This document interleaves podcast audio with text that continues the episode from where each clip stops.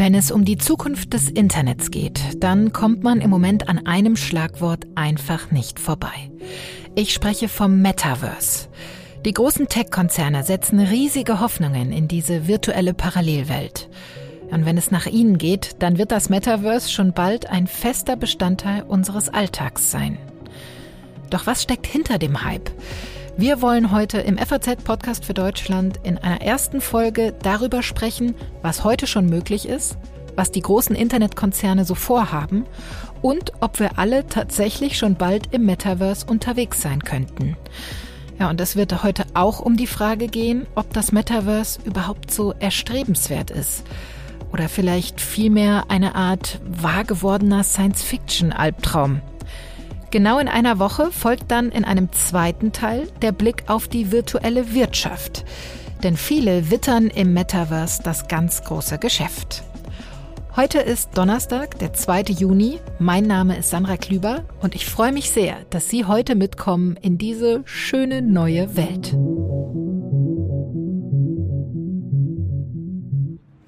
Beyond our world, there's another world.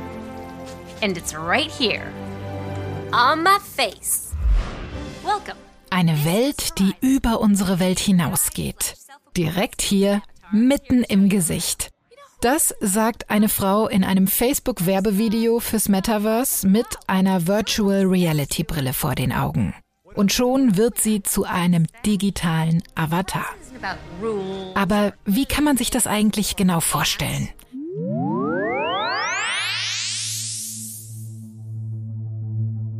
Ich kann als Avatar im Metaverse durch virtuelle Welten gehen.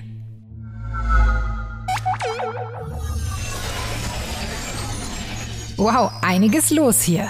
Im Raum ploppen vor mir die Nachrichten auf.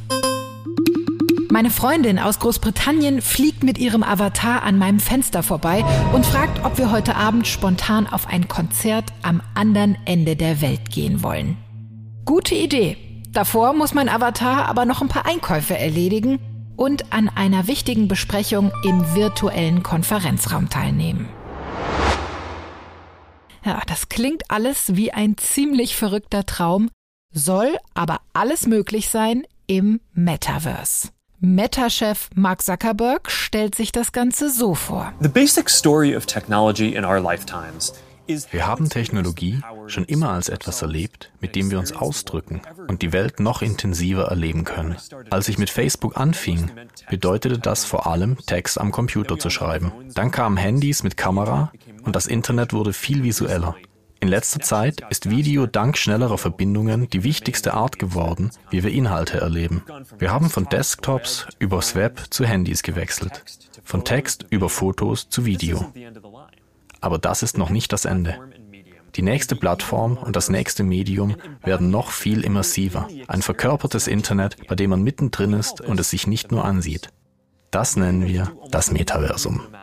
Ihr könnt fast alles Vorstellbare tun.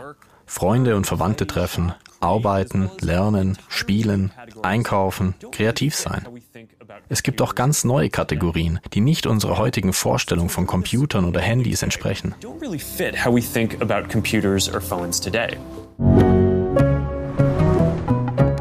Mark Zuckerberg setzt so viele Hoffnungen darauf, dass er letztes Jahr gleich sein ganzes Unternehmen von Facebook in Meta umbenannt hat.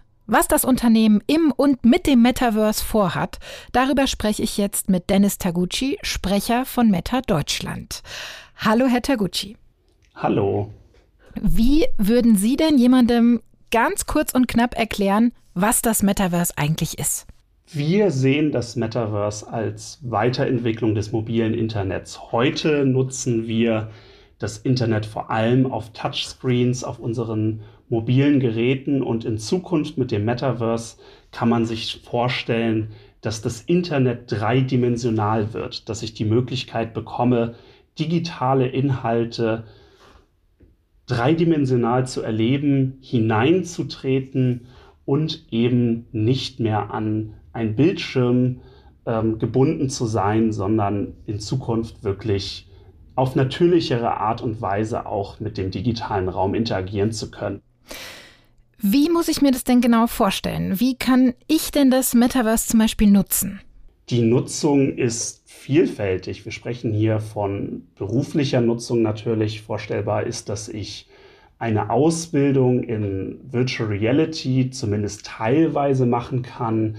Wir sehen das zum Beispiel schon bei Hilton, bei dem Hotelnetzwerk, die einige Fortbildungen, einige Seminare in Virtual Reality anbieten für ihre Mitarbeiterinnen und Mitarbeiter. So müssen diese dann nicht extra anreisen, um eine Fortbildung zu besuchen, sondern können diese dann eben entsprechend ähm, von zu Hause oder von dem Arbeitsort, wo sie eben gerade sind, mhm. in Virtual Reality besuchen. Ähm, es ist aber auch genauso vorstellbar, dass ich mit Augmented Reality in Zukunft meinen Arbeitsplatz immer bei mir haben werde. Ich muss dann nicht immer einen 3 Kilo Laptop mit mir rumschleppen, sondern kann dann eben in meiner Augmented Reality Brille oder in meinem Armband meinen Arbeitsplatz mit mir herumtragen und dort dann jederzeit, egal wo ich bin, arbeiten und meinen Arbeitsplatz aufrufen. Ist es aber auch natürlich denkbar, dass in der Freizeit das Ganze mehr Anwendungen findet. Es ist vorstellbar, dass zum Beispiel eine Freundin, ein Freund in New York lebt, ich lebe in Frankfurt oder in Hamburg oder in Berlin und wir möchten gemeinsam am Abend eine Ausstellung im MoMA besuchen. Dann können wir das gemeinsam tun. Meine Freundin, mein Freund geht in Person hin und ich begleite in Virtual Reality und wir besuchen die gleiche Ausstellung. Das sind Dinge, die teilweise heute schon möglich sind, aber vieles ist natürlich auch mhm. noch 15 oder 15 Jahre entfernt, einfach weil uns die Hardware, aber eben auch die Anwendung an sich noch fehlen. Mhm. Sie sprechen es gerade an, Hardware ist da ja ein wichtiger Faktor. Heute gibt es ja zum Beispiel schon Virtual Reality Brillen und die sind dann ein ganz wichtiger Bestandteil eigentlich für die wirkliche Nutzung des Metaverse. Genau, Virtual Reality ist ein Teil davon, Augmented Reality genauso. Wir sprechen hier aber auch von Sprachassistenz, also wie natürliche Sprache besser interpretiert werden kann und eben für die Nutzung ähm, besser eingebettet werden kann. Heute ist es schwierig, Sprachbefehle abzugeben. Ich muss das sehr genau tun. Ich teilweise werden nur bestimmte Begriffe erkannt. Ich kann mich eben nicht so natürlich, wie wir das jetzt gerade tun, mit meinem virtuellen Sprachassistenten unterhalten und verstanden werden. Auch das wird sich ändern. Aber auch Virtual Reality muss sich noch weiterentwickeln. Wir sagen, in zehn Jahren werden wir an einem Punkt sein, wo etwa eine Milliarde Menschen weltweit regelmäßig das Metaverse nutzen werden. Und das ist noch ein weiter Weg, denke ich.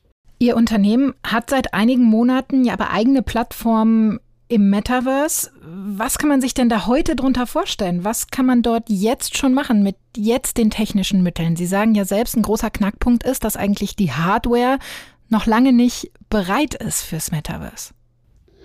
Genau, wir sagen eigentlich, dass wir bisher mit unseren Angeboten erstmal einen ersten Blick darin geben, da reingeben können, was das Metaverse in Zukunft bieten wird. Wir sind noch sehr deutlich und sagen, das, was wir zeigen, ist nicht das Metaverse. Da fehlen noch viele Dinge, da fehlt Interoperabilität, da fehlt eben auch einfach plattformübergreifende Möglichkeiten, die alle noch nicht gegeben sind, sondern es sind Virtual Reality oder auch Augmented Reality Anwendungen, die einen Blick darauf geben können, was in Zukunft möglich ist. Ihr Unternehmen investiert wahnsinnig viel Geld ins Metaverse, 10 Milliarden, aber auch Ihre Konkurrenz, wie zum Beispiel Microsoft. Was ist, wenn sich Ihre Plattformen dort nicht durchsetzen sollten? Erwarten Sie da einen regelrechten Konkurrenzkampf? Ich würde das gar nicht als Konkurrenzkampf ähm, definieren, sondern das Ganze eher so sehen. Das Metaverse, wie ich schon sagte, ist die Weiterentwicklung des mobilen Internets. Und auch heute lässt sich ja nicht sagen, dass im mobilen Internet ein Unternehmen das alleine gebaut hätte und alleinig nur Hardware oder nur Software dafür anbieten würde. Und genauso wird es mit dem Metaverse auch sein. Wir brauchen verschiedenste Entwicklerinnen, Entwickler, wir brauchen verschiedenste Unternehmen, die am Metaverse arbeiten, um es Wirklichkeit werden lassen zu können. Das können wir alleine nicht, das wollen wir alleine nicht. Und ein großer Punkt des Ganzen ist eben auch einfach die Interoperabilität, dass ich eben nicht immer nur einen Anbieter habe und dann abgeschlossen bin in diesem System, mhm. sondern so wie es ja im Moment kann, noch ist. Im Moment, das ist das, was ich sagte, wir haben im Moment noch kein Metaverse an sich, mhm. sondern wir haben, und das ist auch bei uns genauso, ähm, einfach Virtual Reality oder auch Augmented Reality, welches einen ersten Blick darauf geben kann, was das Metaverse in Zukunft bieten kann. Aber die Vorstellung ist, dass ich, wenn ich zum Beispiel sage, ich baue mir einen Avatar, den ich für mein berufliches Umfeld nutzen möchte. Mhm. Und dann wird es in Zukunft, Sie sagten es gerade, dann wird es vielleicht so sein, dass mein virtueller Arbeitsplatz vielleicht von Microsoft, aber vielleicht auch von einem anderen Unternehmen angeboten wird. Aber meine Meeting-Software, genauso wie heute viele Zoom benutzen, in Zukunft vielleicht von Meta kommt. Mhm. Und dann möchte ich eben nicht jedes Mal aufs Neue einen Avatar erstellen müssen. Ähm, und die, ja, wir sprechen hier ja dann zum Beispiel auch von, von virtuellen Gegenständen, von virtueller Kleidung, mich jedes Mal neu einkleiden zu müssen oder auch, was ich sagte, jedes Mal neu einen virtuellen Arbeitsplatz mir einrichten zu müssen. Die Idee ist, dass ich das alles mitnehmen kann, da es untereinander verbunden ist. Mhm. Ihr Unternehmen, das steht ja immer wieder in der Kritik, zum Beispiel, dass es bei Facebook nicht genug gegen Falschinformationen und Hass unternimmt. Wie wollen Sie denn diesem Problem im Metaverse begegnen? Also in einer neuen Variante des Internets, die ja noch viel mehr immersiv ist, in der man noch viel mehr tatsächlich im Internet ja teilnimmt. Das wird ja dann eher das Problem sogar verstärken, oder? wir müssen auf jeden Fall jetzt schon anfangen, uns darüber Gedanken zu machen und auch nicht nur wir, sondern die Gesellschaft allgemein, wie man mit diesen ja, Herausforderungen, mit diesen Problemen, Hassrede ähm, und eben auch ja, Falschinformationen, wie Sie das gerade genannt haben, umgehen möchten. Wir sind auf jeden Fall auf der einen Seite mit, was ich ja schon sagte, mit Quest, auch Plattformbetreiber und haben da eben auch schon entsprechend die Anwendungen so geschaffen und auch für Entwicklerinnen und Entwickler so geschaffen, dass Sicherheitszonen oder eben auch einfach Blocklisten ähm, auch anwendungsübergreifend genutzt werden können. Mhm. Das kann man sich so vorstellen, wenn ich mich im virtuellen Raum bewege, dann habe ich die Möglichkeit, mir eine Standardsicherheitszone einzurichten, dass ich dann nicht, ähm, dass andere Personen nicht die Möglichkeit haben, mir näher zu kommen, als meine Sicherheitszone das zulässt. Hm, Sie sprechen jetzt wahrscheinlich auf den Fall an, der ja sehr öffentlichkeitswirksam war, dass eine Frau beziehungsweise der virtuelle Avatar einer Frau direkt sexuell belästigt wurde. Ja, das ist passiert und das ist eben genau das, was ich meinte. Darauf haben wir reagiert. Darauf mhm. reagieren wir auch so, dass wir jetzt vorausschauend entwickeln, um eben Sicherheit im virtuellen Raum zu schaffen. Aber wie gesagt, das ist nichts, und das ist, glaube ich, das, was man sich bewusst machen muss, nichts, was nur uns betrifft, sondern das wird leider, wie es ist, ähm, die Gesellschaft insgesamt betreffen. Und das ist etwas, wo wir jetzt dran sind, dass wir das jetzt gemeinsam angehen und hoffentlich Lösungen schaffen können, damit wir eben, wenn wir in fünf Jahren, in zehn Jahren wirklich eine größere ja, Adaption von virtuellen Welten vom Metaverse haben, nicht dann erst hineinlaufen und sagen, oh, hier müsste man etwas tun, sondern wirklich heute bereits uns dort zusammensetzen, eben auch, wie gesagt, mit, mit NGOs, mit der Politik, um gemeinsam zu schauen, was können wir machen, was sind die Dinge, die man, die man da lösen kann. Mhm. Bei Falschinformationen wissen Sie ja auch, wir arbeiten mit unabhängigen Faktenprüfern zusammen. Das sind Dinge, an denen wir heute bereits arbeiten, die dann eben auch in Zukunft Anwendung finden werden. Aber klar, da ist noch einiges zu tun und wir sind da auf jeden Fall dran und in der Diskussion. Ja, da ist noch einiges zu tun, ist, glaube ich, ein gutes Stichwort. Also vieles wird sich da erst in den nächsten Jahren entwickeln und erarbeitet werden. Ich wüsste von Ihnen gerne noch zum Abschluss, ob Sie so ein bisschen auch nachvollziehen können, dass manche die Vorstellung einer solchen ja, virtuellen Parallelwelt auch ein bisschen befremdlich oder unheimlich finden?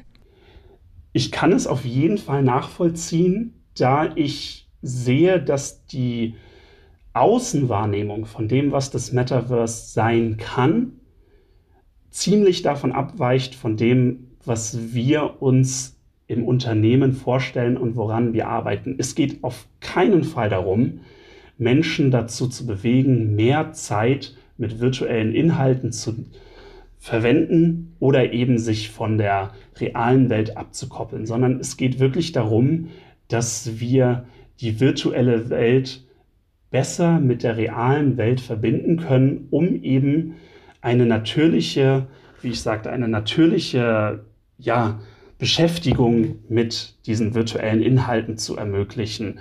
Und klar, vielleicht ist es auch gut, dass ähm, wir ein bisschen vorsichtiger sind jetzt an diesem Punkt, damit wir eben die Herausforderungen, die da noch auf uns zukommen, entsprechend bewerten können und nicht ja, reinspringen und dann am Ende sagen, oh, da hätten wir uns hier oder da nochmal bessere Gedanken machen müssen, sondern wirklich jetzt drüber nachzudenken, wie können wir gemeinsam etwas schaffen, womit wir alle leben können, womit wir alle arbeiten können. Und das ist der Punkt, wo wir gerade sind. Sagt Dennis Taguchi von Meta Deutschland. Vielen Dank für das Gespräch. Bitte schön, danke. Und noch eine Sache der Vollständigkeit halber. Wir haben das Gespräch bereits gestern aufgezeichnet und seitdem hat Meta mit einem ganz anderen Thema für Schlagzeilen gesorgt. Die Top-Managerin Sheryl Sandberg verlässt das Unternehmen. Sie will aber weiterhin im Verwaltungsrat bleiben. Dennis Taguchi von Meta sagt also, dass es das richtige Metaverse erst in 10 bis 15 Jahren geben wird.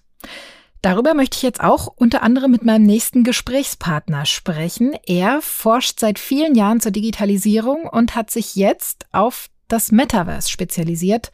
Thorsten Hennig-Thurau ist Professor für Marketing und Medien an der Uni Münster. Schönen guten Tag. Guten Tag, Frau Klüber. Ja, da ist irgendwie gar nicht so leicht zu sein scheint, das Metaverse zu beschreiben oder zu definieren, würde ich das auch von Ihnen gerne als erstes wissen. Wie würden Sie denn das Metaverse in ganz knappen Worten beschreiben? Ja, ja, sagen ganz knappen Worten, weil ich Professor bin. Ne? Haben Sie schon, haben Sie schon Angst, nicht? Also für mich ist das relativ klar. Äh, wir haben virtuelle Welten, in denen wir als Menschen uns in Avatar-Gestalt bewegen und wir machen das nicht alleine, sondern wir treffen andere. Das heißt, ein Teil unseres sozialen Agierens, ähm, den äh, verlegen wir dann in diese virtuellen Welten, die natürlich computergeneriert sind. Ähm, that's the Metaverse. Es gibt ja schon jetzt ganz viele virtuelle Welten, die man auch zum Beispiel als Vorstufen oder Prototypen des Metaverse bezeichnen könnte. Ab wann kann man denn vom richtigen Metaverse sprechen? Also würden Sie Dennis Taguchi zum Beispiel recht geben, dass es das eigentlich noch gar nicht gibt? Nein, ich finde das wirklich also ein Quatsch. Ähm, das äh, muss ich tatsächlich sagen. Eigentlich sind wir Professoren und Wissenschaftler ja diejenigen, die immer äh, über Dinge, über Definitionen äh, endlos definieren. Ähm, in diesem Fall bin ich überrascht, dass das von den ja, Praktikern kommt. Ähm, für mich hat das überhaupt keinen Nutzen, darüber zu streiten, ob das, ob die virtuellen Welten, in denen wir uns jetzt schon bewegen, ob man die denn als Metaverse bezeichnen darf. Mhm. Ja, weil eine Bedingung 4b nicht erfüllt ist, die man eben an dieses, an die, das vollständige, richtige Metaverse äh, knüpft. Das halte ich für eine totale, total ab, abseitige Diskussion. Ähm, es muss doch darum gehen zu sehen, was machen wir mit dem Metaverse. Manchmal kann man ja auch meinetwegen in Anführungszeichen das schreiben oder ein Sternchen dran machen mit dem unfertigen Metaverse. Aber äh, das muss doch die Diskussion sein. Und gerade von Seiten von Meta muss doch das Interesse sein, genau darauf die Aufmerksamkeit zu legen. Ich glaube, der Hintergrund ist, dass man ähm, eben versuchen oder verhindern will, dass die Erwartungen zu groß sind. Aber ich meine, wir sollten uns nicht mit definitorischen äh, Dingen da aufhalten, sondern einfach an die Arbeit gehen. Wenn man den Begriff Metaverse googelt, dann ist tatsächlich eine der ersten Fragen, die einem dann vorgeschlagen werden, wie komme ich ins Metaverse?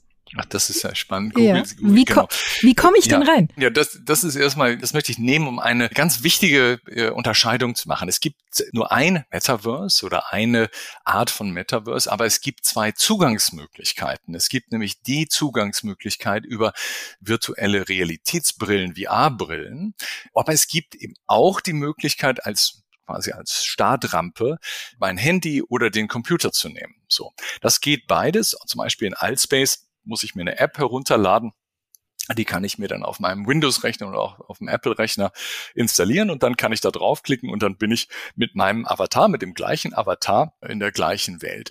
Ähm, grundsätzlich ist es eben so, ich brauche eigentlich nichts anderes als einen Computer, der muss ein bisschen äh, Speicherplatz haben, da kann ich hineingehen, ähm, da installiere ich mir eine App, ähm, äh, muss mir einen Avatar dann konfigurieren, der entweder genauso aussieht wie Sie selbst ähm, oder der äh, ja ganz anders aussieht, weil Sie ja vielleicht Ihr anderes Ich dort ausleben wollen. Also man kann sich ganz neu erfinden dann. Sie, Sie können, genau, genau. Das gibt auch tatsächlich der, der äh, bei meinen Studierenden äh, ist es so, da gibt's welche, die sehen halt genauso aus, wie sie in Wirklichkeit aussehen. Und da gibt's auch diejenigen, die mit grünen Haaren und blauen Gesichtern äh, im Hörsaal sitzen, äh, was woran ich mich als, als Hochschullehrer dann äh, doch noch gewöhnen muss. Aber äh, ich habe ja noch ein bisschen Zeit. Aber kurz als Ergänzung, also das ist die eine Sache, der große Unterschied zwischen den Zugangs über die VR und dem Zugang über den, über den Computer ist, dass ich ähm, viel stärker drin bin, dass ich viel stärker Präsenz empfinde. Ich bin quasi wirklich innerhalb dieser, dieser Welt. Ich habe eben ein vollständiges 360-Grad-Umfeld.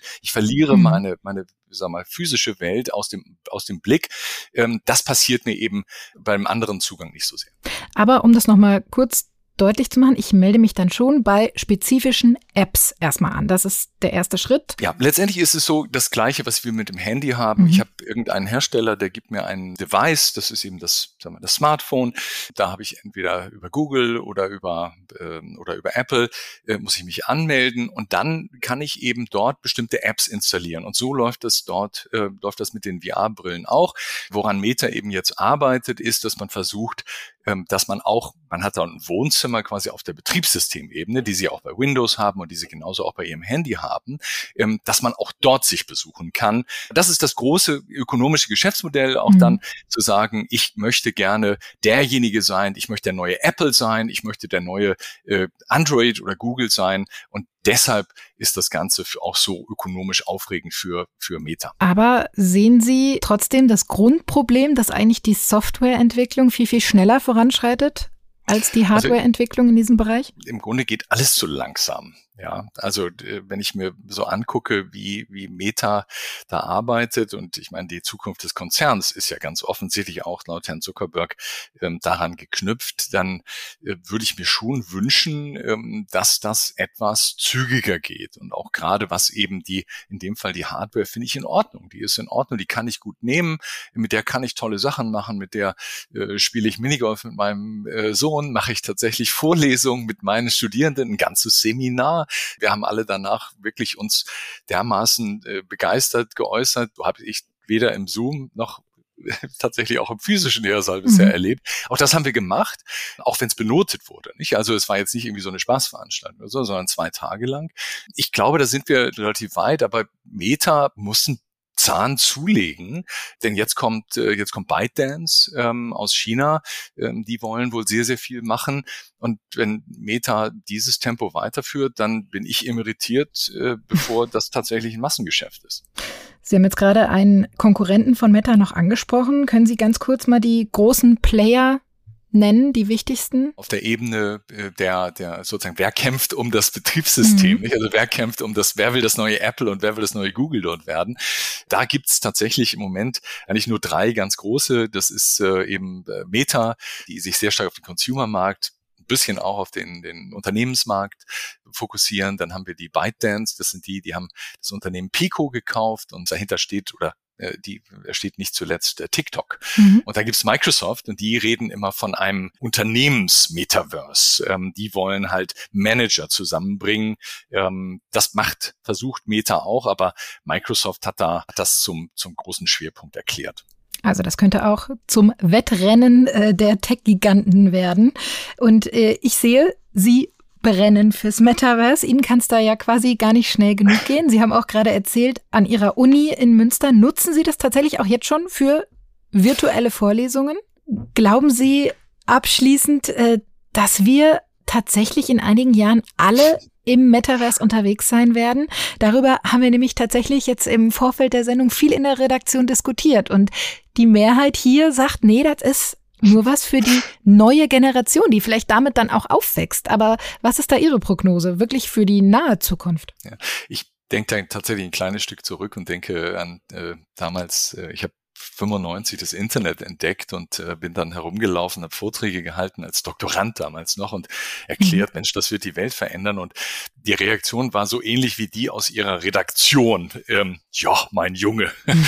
er hat meine Doktormutter damals gesagt ähm, und andere auch. Das äh, war also große, ganz große Skepsis und ähm, das ist auch natürlich richtig, wir werden nicht alle ins Metaverse gehen. Auch jetzt gibt es, glaube ich, noch irgendwie fünf oder sechs Prozent oder mehr in Deutschland, die immer noch keinen Internetzugang haben. Mhm weil sie es einfach nicht wollen, nicht? Und ähm, wir sind eben ein digital skeptisches Land und ähm, wer sowieso schon mit dem Internet nicht klarkommt, der wird das mit dem Metaverse gar nicht machen. Ich glaube oder ich bin überzeugt davon, wenn ich meine Söhne anschaue, dann ähm, wird die, die heute eben schon in diesem 2D ähm, Metaverse, also bei Roblox zum Beispiel und bei Fortnite ähm, unterwegs sind. Und dort sind eben jetzt 250, 280 Millionen Menschen, die da jeden Monat sich entsprechend einloggen und mit ihrem Avatar entsprechend dann sich treffen und dann Spiele spielen und solche Sachen machen. Also das gibt's ja schon. Das ist ja kein Nischen, mhm. äh, kein Nischenmarkt mehr. Ähm, aber was passieren wird, ist eben nicht so wie in diesen Dystopien, dass dann die ganze Menschheit nur noch äh, im Metaverse existieren wird und wir alle an Verfettung zu Hause sitzen in irgendwelchen Bruchbuden. Mit der und, Virtual und Reality mit der, mit der Brille, Brille drauf, ganz Couch. genau, schön verschmierte Haare und so weiter. Nein, das wird nicht so sein. Es wird eben so sein, dass wir, so wie wir heute das Handy dabei haben, so werden wir dann zu bestimmten Anlässen, sei es eine Mitarbeiterbesprechung, sei es auch so ein Gespräch, wie wir es jetzt führen, da werden wir uns dann im Metaverse verabreden, den Waldspaziergang und den Innenstadtbummel, den wird das wahrscheinlich weniger betreffen. Da mache ich mir weniger Sorgen darum. Sagt Professor Hennig Thurau. Wir brauchen also keine Angst vor dem Metaverse haben. vielen Dank Ihnen für das Gespräch. Vielen, vielen Dank. Danke. Der Begriff Metaverse taucht zum allerersten Mal schon 1992 auf. Und zwar in dem Science-Fiction-Roman Snow Crash von Neil Stevenson. Dietmar Dart, Science-Fiction-Experte aus unserem Feuilleton, hat mir gesagt, wie dieses Metaverse im Roman genau aussieht. Das Metaverse bei Stevenson in dem Roman Snow Crash ist einfach ein Ort, an dem sozusagen die Fantasie realisiert wird, dass es keine räumlichen und zeitlichen Beschränkungen für Begegnungen irgendeiner Art gibt. Das ist ein bisschen wie das Wort Cyberspace, das war auch so gemeint bei William Gibson. Die Frage war einfach, ob diese modernen Kommunikationstechnologien, die Computer und die Vernetzung der Computer uns ermöglicht, sozusagen bestimmte Mühen uns zu ersparen, so wie die Dampfmaschine die Mühe der Arbeit erspart. In Wirklichkeit ist es aber natürlich so, dass dieses spielerische Ding bei dem Metaverse jetzt nicht gemeint ist. Das heißt, äh, Facebook will einfach einen weiteren Markt. Da werden halt Daten generiert, die kann man dann verkaufen. Und das ist eigentlich immer die Tragödie, dass sozusagen das Spielerische, das Witzige, das Satirische in der Science Fiction kaputt geht, wenn irgendjemand daraus nur eine Zukunftsprognose für irgendeine politische oder militärische Planung oder für irgendwas Wirtschaftliches sieht. Der Held von Snow Crash heißt Hero Protagonist. Das heißt, das ist eine Abstraktion, das ist ein Spiel, das ist ein Spaß. Die nehmen das einfach bierernst. Das ist, jemand macht einen guten Witz und dann denken die, oh ja, damit kann man Geld verdienen. Es ist super schade schade. Im Science-Fiction-Bereich gibt es viele weitere fiktive Vorbilder für virtuelle Parallelwelten wie das Metaverse. Hier kommen einige Tipps, was man sich anhören oder anschauen sollte, wenn man sich mit dieser Thematik mal genauer auseinandersetzen möchte. Ich habe 50 Millionen Filmtipps dazu. Es gibt zum Beispiel Johnny Mnemonic, das ist eine Verfilmung von der Geschichte von William Gibson, der auch das Wort Cyberspace erfunden hat, was das erste Metaverse war. Da spielt Keanu Reeves mit, der spielt natürlich auch in Matrix mit dann später. Matrix ist natürlich das andere große Ding und vielleicht noch eine versteckte Perle äh, Welt am Draht von Rainer Werner Fassbinder aus den 70ern. Das ist auch eine völlig simulierte Welt. Das ist ziemlich interessant, wie die das machen. Und eine noch verstecktere ist Devs, D-E-V-S von Alex Garland. Das ist eine Serie, eine Streaming-Serie. Die ist, glaube ich, ein oder zwei Jahre alt. Äh, da sage ich mal nicht mehr dazu, als das ist sehr viel intelligenter als alles, was Facebook einfallen kann über eine zweite Realität. In der Fiktion sind diese Welten meist sehr dystopisch. Ich habe Dietmar Dart gefragt, was wir als Gesellschaft aus Literatur und Film lernen können. Ich fürchte, das stimmt einfach nicht. Das öffentliche Bild, also das, was von der Fiktion, von Filmen, von Büchern in den Medien ankommt, wo immer nur über Themen diskutiert wird und Stoffe statt über das Spiel selber, über das Literarische, über das Künstlerische, das sind die dystopischen Sachen, weil Angst natürlich besser verkauft. Hier sind wir wieder bei den Affekten. Eine komplizierte Spekulation, wie interessant das sein könnte, muss man erklären. Die geht nicht auf Twitterlänge, die geht nicht auf Ah, Schrei, Panik, wir werden alle überwacht, Brüll. Ähm, und das heißt, die sind einfach weniger bekannt, aber die gibt es natürlich schon. In der Science Fiction zum Beispiel das Buch Cyber City von Greg Egan oder das Buch Diaspora von Greg Egan und aus der jüngeren Zeit L.X. Beckett, B-E-C-K-E-T-T, das ist eine äh, kanadische Autorin. Das Ding heißt Game Changer, wo sogar die Tatsache, dass Videospiele mit virtuellen Räumen natürlich sehr viel mehr Experimente gemacht haben als Social Media, Media und sehr viel länger damit Experimente machen, genutzt wird, um zu sagen, es liegt nicht daran, dass irgendwie Computer an sich äh, aus den Leuten irgendwas Stumpferes machen oder Reizreaktionsmaschinen machen, wie das auf Twitter und so weiter oft passiert. Man könnte damit auch anders umgehen, aber dann muss man ein paar gesellschaftliche und ökonomische Sachen anders denken. Und das wird dann halt komplizierter als Schrei, Brüll, Angst, äh, die Maschinen fressen mein Nutella-Brot. Es ist vielleicht nicht gerade die Sorge ums Nutella-Brot. Aber die Vorstellung, dass sich unser Leben und unser Alltag immer mehr ins Virtuelle verlagern könnte, das macht dann doch vielen auch Angst. Ist das Metaverse vielleicht eine wahr gewordene Dystopie? Darüber will ich jetzt mit der Philosophin Anna-Verena Nostov sprechen. Hallo, Frau Nostov. Hallo, Frau Klüber. Ich stelle heute in allen Gesprächen die gleiche Einstiegsfrage und deshalb möchte ich auch gerne von Ihnen als erstes wissen, wie definieren Sie denn das Metaverse? Die Frage ist tatsächlich nicht ganz einfach zu beantworten. Mhm. Also es gibt zunächst mal keine allgemeingültige Definition. Auch wenn Sie sich zum Beispiel den Wikipedia-Eintrag anschauen, dann sehen Sie, es gibt also tatsächlich dann einige Zahlen, die dazu geschrieben sind. Die Definitionen sind teilweise hochgradig technologisch und damit, glaube ich, auch nicht so wahnsinnig zugänglich für die Hörerinnen und Hörer Ihres Podcasts. Das Problem, was sich dabei stellt, auch wenn man sich mit der Definitionsfrage auseinandersetzt, ist, dass es keinen tatsächlichen Konsens gibt darüber und dass wir es natürlich auch immer noch mit einer hochgradig spekulativen Technologie zu tun haben und auch eine Erzählung eigentlich über die Zukunft des Internets, die sehr stark vorangetrieben wird von unterschiedlichen Technologiekonzernen, die ihrerseits auch ein Interesse daran haben, dass sich das Metaverse in einer bestimmten Form aktualisiert. Also insofern muss man immer im Hinterkopf behalten, diese Erzählungen sind nicht neutral, da stecken auch ökonomische Interessen dahinter. Wenn man es jetzt definieren müsste, würde ich sagen, wird die Wichtigkeit von sogenannten AR und VR und MR-Technologien, also von Augmented Reality, von Virtual Reality sehr stark zunehmen. Und es geht ganz stark äh, um sogenannte immersive Erfahrungen, also um dieses Gefühl, das ich habe, wenn ich als User in einer virtuellen Welt bin, dass ich sozusagen wirklich eingelassen bin in diese Welt mhm. und dabei eigentlich vergesse, dass ich es tatsächlich mit einer Simulation zu tun habe. Ja, es ist so die Bezeichnung oder die Definition von Immersion, was auch immer wieder angeführt wird, wenn man sich äh, die Frage stellt, was ist das eigentlich? Was das, glaube ich, ganz gut bebildert sind, sogenannte Proto-Metaverse-Erfahrungen, die man insbesondere aus dem Gaming-Bereich kennt. Games sind eben auch hochgradig soziale Anwendungen mittlerweile geworden und da gibt es eben Beispiele von äh, Konzerten, die in virtuellen Welten stattgefunden haben, wo User wirklich tatsächlich einen Raum teilen, einen mhm. virtuellen Raum teilen äh, und dann etwa ein Konzert erleben können. Also das ist immer so ein Beispiel, was eben aus Fortnite etwa einem Game angeführt wird, wenn man das etwas bebildern möchte als Proto-Metaverse-Erfahrung. Ein echtes Erlebnis eigentlich in einer virtuellen Welt. Genau, und da stellt sich natürlich auch so ein bisschen die Frage, wo ist eigentlich die Unterscheidung ja, zwischen realer Realität und virtueller Realität? Und da müssen wir, glaube ich, auch einfach begreifen, wenn wir darüber sprechen, diese Distinktion ist nicht mehr wirklich so tragfähig. Also ich glaube, wir müssen einfach begreifen, dass es eigentlich zu einer Integration kommt von beiden Welten, wenn man so will, mhm. also von realer Realität und virtueller Realität und dass die Unterscheidung auch viel schwerer zu treffen ist mittlerweile. Für viele ist das, glaube ich, eine sehr beklemmende Vorstellung, dass das immer mehr verschmilzt und dass wir in Zukunft, beziehungsweise nicht wir, sondern unsere digitalen Avatare immer mehr Zeit in einer virtuellen Welt verbringen könnten. Wie sehen Sie das? Ich kann das nachvollziehen. Ich kann dieses Unbehagen auch nachvollziehen. Ich glaube, dass das Unbehagen aber auch vielfach daraus resultiert, dass Leute vielleicht wenig Erfahrung haben, auch mit diesen Gaming-Welten.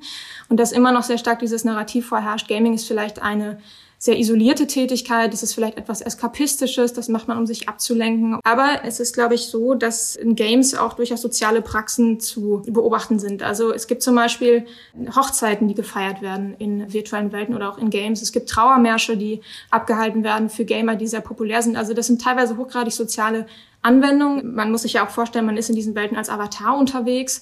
Und auch da ist es ja so, wenn man sich in äh, VR-Chats etwa bewegt, dass man sich zwar mit Avataren unterhält, aber natürlich die reale Stimme der jeweiligen Person auch immer mithört. Also man hat es natürlich auch immer noch mit realen Personen zu tun, denen man hier sozusagen begegnet, natürlich mediiert über diese virtuellen Welten. Mhm. Aber ich glaube, das macht ganz gut deutlich, dass eben diese Unterscheidung zwischen realer Realität und virtueller Realität eigentlich nicht mehr zutrifft und dass es eben auch sozusagen keine Gegenwelt ist, sondern dass es eigentlich ja eine Verlängerung vielleicht der realen Welt ist. Mhm. Und eine Verlagerung von sozialer, zwischenmenschlicher Interaktion. Welche Auswirkungen könnte das aber auf unsere Gesellschaft haben? Wo sehen Sie da die größten gesellschaftlichen Herausforderungen in der Zukunft? Also es gibt da unterschiedliche Dinge. Es gibt natürlich einmal immer wieder auch diese Beschreibung von, von Virtualität oder von virtuellen Realitäten, insbesondere vom Metaverse als einer Utopie. Äh, da würde ich ganz stark sagen, das müssen wir durchkreuzen, das müssen wir hinterfragen, äh, weil klar ist, auch wenn Sie jetzt die gesellschaftliche Dimension ansprechen, dass es sicherlich auch ein Ort sozialer Ungleichheit wird. Ja, also es gibt dort auch Verlängerungen etwa von prekärer Klickarbeit, die kennen wir auch schon äh, aus der jetzigen digitalen Welt. Eine weitere Frage, die auch wichtig ist, sich zu stellen und die wir berücksichtigen müssen, sind auch natürlich die ganzen Regulierungsfragen. Also schon jetzt sieht man eben bestimmte Monopolstrategien von Technologiekonzernen, insbesondere von Facebook, äh, wo relativ klar ist, dass die versuchen, etwa im AR-VR-Store einen proprietären Markt zu konstruieren, also sozusagen einen Markt, den sie zu ihren eigenen Bedingungen schaffen wo sämtliche Marktteilnehmer sich nach diesen Bedingungen richten müssen. Also viele, viele Baustellen. Sind Sie zuversichtlich, dass das alles gut klappen wird und dass wir bald alle glücklich und zufrieden im Metaverse unterwegs sein könnten? Das ist wahrscheinlich abhängig davon, wie frühzeitig diejenigen, die eben dort auch die Regulationsfragen beantworten müssen, wie frühzeitig die eingreifen werden. Ich glaube, dass wir mittlerweile viel wachsamer sind, was das anbetrifft. Also bei Social Media hat man es ja lange versäumt, dort wirklich zu intervenieren.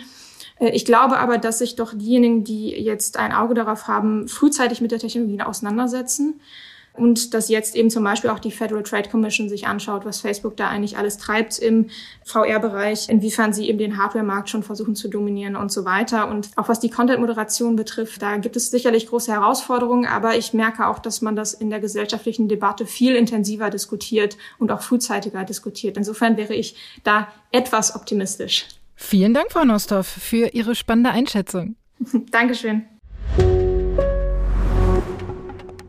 Das war's für heute. Ich hoffe, Sie sehen es mir nach, dass wir unsere übliche halbe Stunde ein bisschen überzogen haben.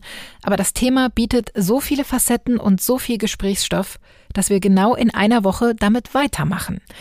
Dann hören Sie hier im Podcast für Deutschland den zweiten Teil zum Metaverse. Dann sprechen wir über die spannenden wirtschaftlichen Aspekte. Schon jetzt investieren dort Unternehmen und auch Privatpersonen und immer mehr Firmen, die mit der digitalen Welt eigentlich nichts am Hut haben, zieht es ins Metaverse. Um all das geht's wie gesagt dann nächsten Donnerstag, aber auch morgen am Freitag erwartet Sie hier eine sehr spannende Sendung. Meine Kollegin Corinna Budras hat Bundesverkehrsminister Volker Wissing im Interview.